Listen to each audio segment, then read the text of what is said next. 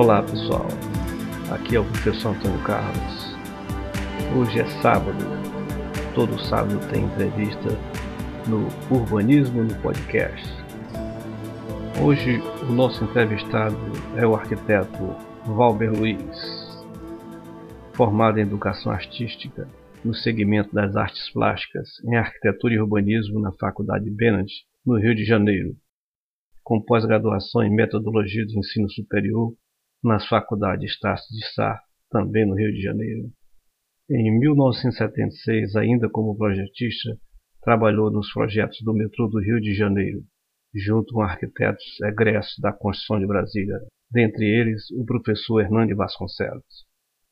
Por 16 anos trabalhou na HSTS, parte como desenhista, parte como arquiteto. Voltando para Manaus, foi professor da Uninorte nas cadeiras de projeto de arquitetura e urbanismo e paisagismo. Em 2008 fez parte da primeira fase do projeto do Prosamin, desenvolvendo Igarapé do 40, Mestre Chico, Franco e Sapolândia.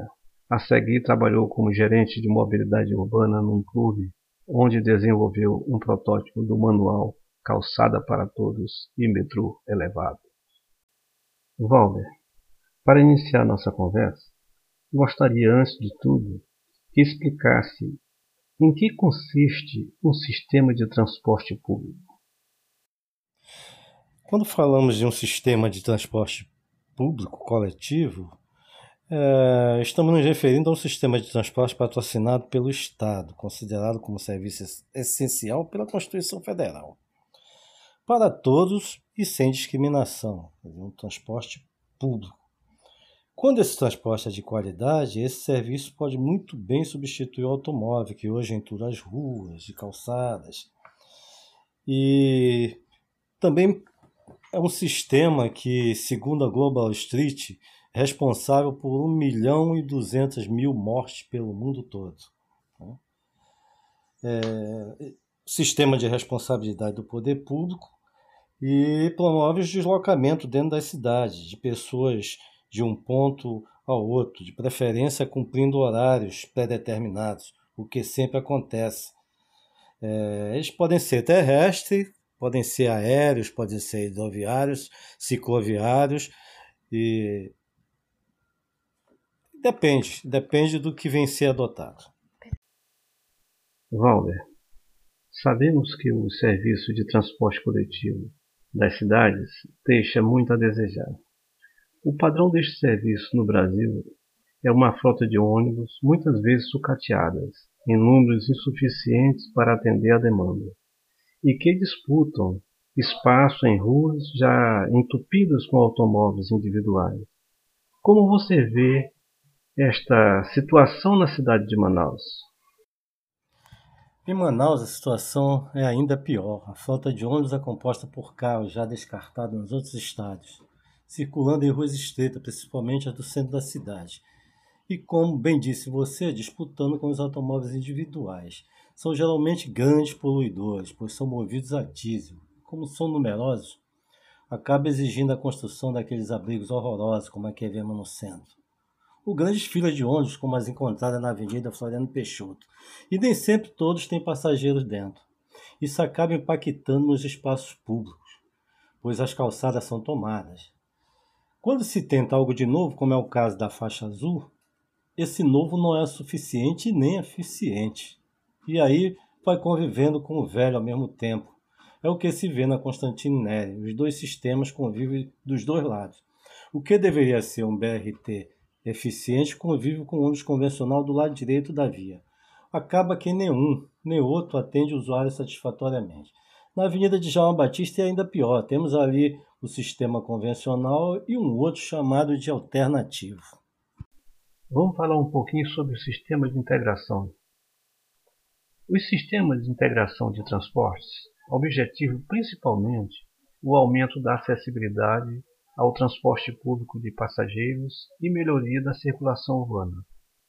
Manaus conta com cinco terminais de integração, sendo eles T1 no centro, T2 na Cachoeirinha, T3 na Cidade Nova, T4 no Jorge Teixeira, e T5 em São José. Gostaria que falasse um pouco da eficiência do sistema de integração de transporte de Manaus. Na verdade, a integração é feita com um só sistema, um modal, que é o ônibus. Quase todas as linhas convergem. Eu chamaria apenas de terminal. E logo me vem à cabeça aquela coisa construída no centro, tal T1 da Constantino Neri, onde, onde, onde antes era João Coelho, uma enorme calçada central sombreada que ia do Boulevard ao centro da cidade, e que hoje é chamada de terminal de integração. Não sou totalmente contra os terminais. Alguns destes terminais eu concordaria em mantê-los, para que os mesmos cumprissem a sua função de integração entre os modais, quer sejam cicloviários, hidroviários, interbairros, etc. Todos conectados a um sistema eficiente de VLT, o que eu acho mais apropriado.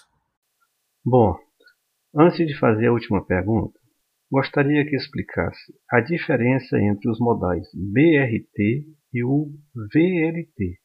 Acho que muita gente tem dúvidas sobre essa diferença.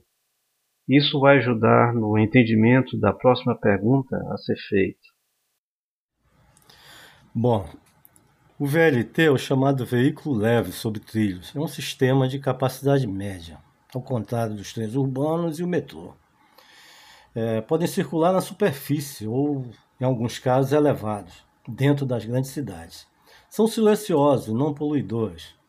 Quando alimentados eletricamente pelos trilhos, que é um sistema embutido no solo, acionado quando tocado pela composição, é, ao contrário dos metrôs que são alimentados pelo terceiro trilho. Hoje o mais moderno no Brasil é o do Rio de Janeiro.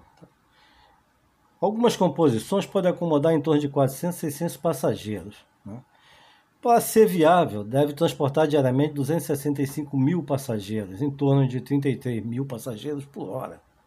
Costuma ser mais oneroso né, na sua implantação, porque em certos trechos ele tem que circular em vias elevadas, enquanto o BRT circula normalmente. Vale salientar que alguns casos, como do VLT do Piauí, são meio que aberrações, são movidos a diesel. Né? Já o BRT, o transporte rápido por ônibus, tem um baixo custo de implantação. Porém, são poluidores.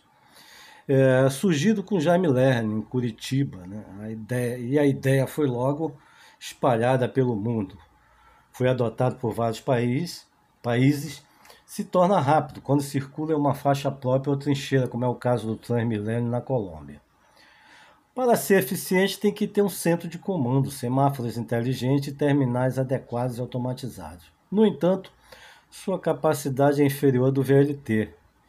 Pode comportar um número considerável de passageiros quando as viagens são contínuas, com pouco espaço de tempo entre as mesmas. É... São poluidores, né? são ônibus, são movidos a diesel. Né?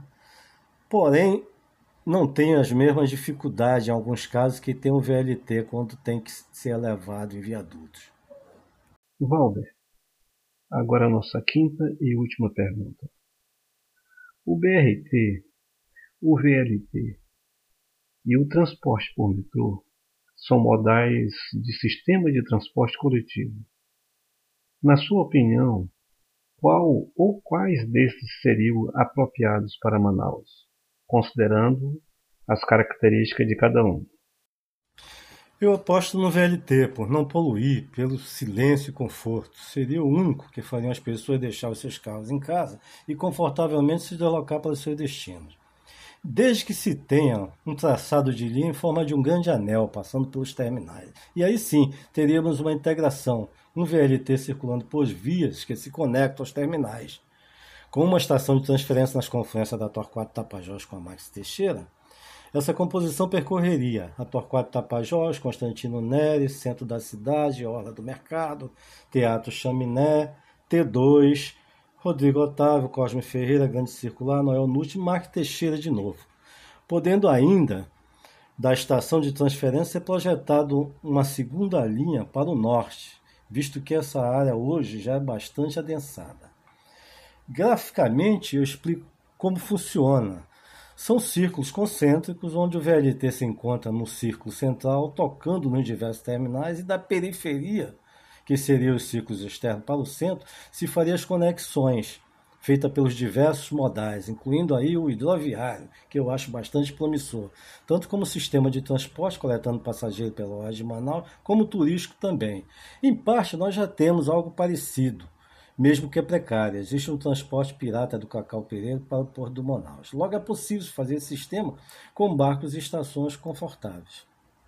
Bom, chegamos ao fim da nossa entrevista. Gostaria que você fizesse as suas considerações finais. Enfim, eu só tenho que agradecer a honra de poder participar de conversas tão prolíficas. E obrigado.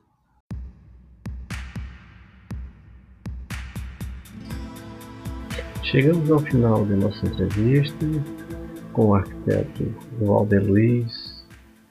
Quero dizer que foi de grande proveito. Aprendi muito sobre o sistema de transporte, como ele se comporta aqui na cidade de Manaus. E gostaria de agradecer, viu, Walter, pelas suas claras explicações. Muito obrigado. E gostaria de dizer também que no próximo sábado teremos mais uma entrevista com o arquiteto e urbanista sobre um outro assunto. Grande abraço a todos.